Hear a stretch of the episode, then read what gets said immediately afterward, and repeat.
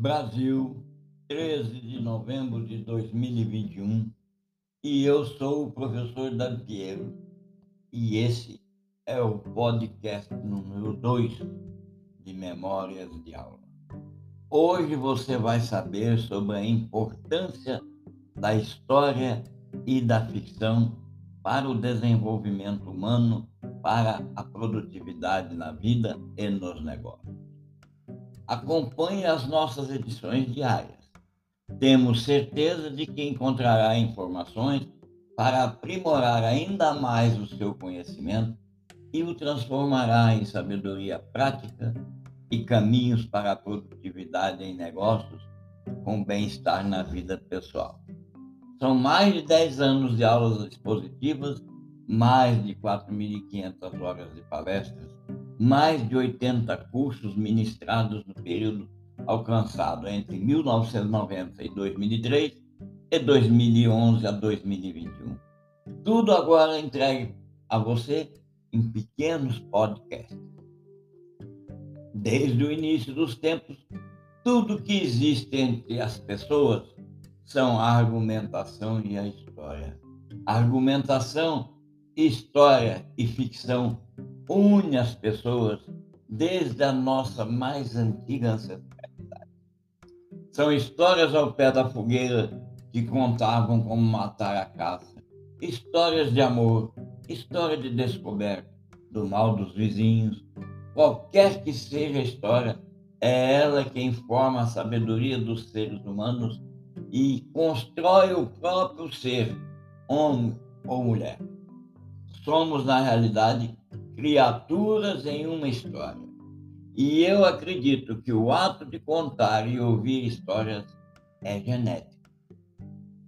E eu defendo a teoria de que existe na nossa mente uma forma de pensar que eu ouso chamar de pensamento fictício. Fictício não no sentido de falso, mas sim no sentido de descrever sonhos de realidade a ser construída. Esse pensamento utilizado como guia é, a meu ver, o responsável pelo sucesso das nossas argumentações e do domínio que cada ser humano tem de realizar o impossível. Para ilustrar, vamos pensar no poder da ficção. Abra um mapa rodoviário. Ele é uma ficção. Todavia, nós podemos nos locomover com nossos automóveis no mundo real, utilizando e conseguimos fazer isso em decorrência da nossa confiança na representação fictícia do mapa. Assim, o mapa, por si, se constitui numa argumentação vitoriosa, se constitui num pensamento fictício impresso numa folha e faz com que nós possamos nos conduzir com mais e mais segurança. E assim eu digo: a pessoa que consegue construir muitos mapas no decorrer da sua vida é, de fato, uma pessoa que pode ser uma executiva bem-sucedida, pode ser uma empreendedora muito melhor sucedida, pode ser uma pessoa feliz na vida e nos negócios, acumulando êxitos continuamente. E esse acúmulo de êxito, esse acúmulo de sucesso, será sempre proporcional à capacidade que essa pessoa adquire para escutar e contar histórias.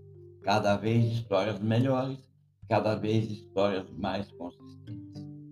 Evidente que isso não se trata de privilégio para poucos. A arte de argumentar e contar histórias é a arte de viver. A própria vida é um argumento. A vida é uma história bem sucedida que a genética contou para o corpo que assumiu uma forma física. Portanto, todos os seres humanos são hábeis contadores de história no momento que resolverem assim fazer. E assim fazendo, são pessoas que podem transformar o mundo num lugar em que mais e mais outras pessoas vivam bem Posso escolher quando querem trabalhar. Posso escolher quanto querem ganhar. possa escolher também com quem quer compartilhar os seus sonhos. Treine, treine, escute histórias, treine, escute esses podcasts, acompanhe as nossas edições.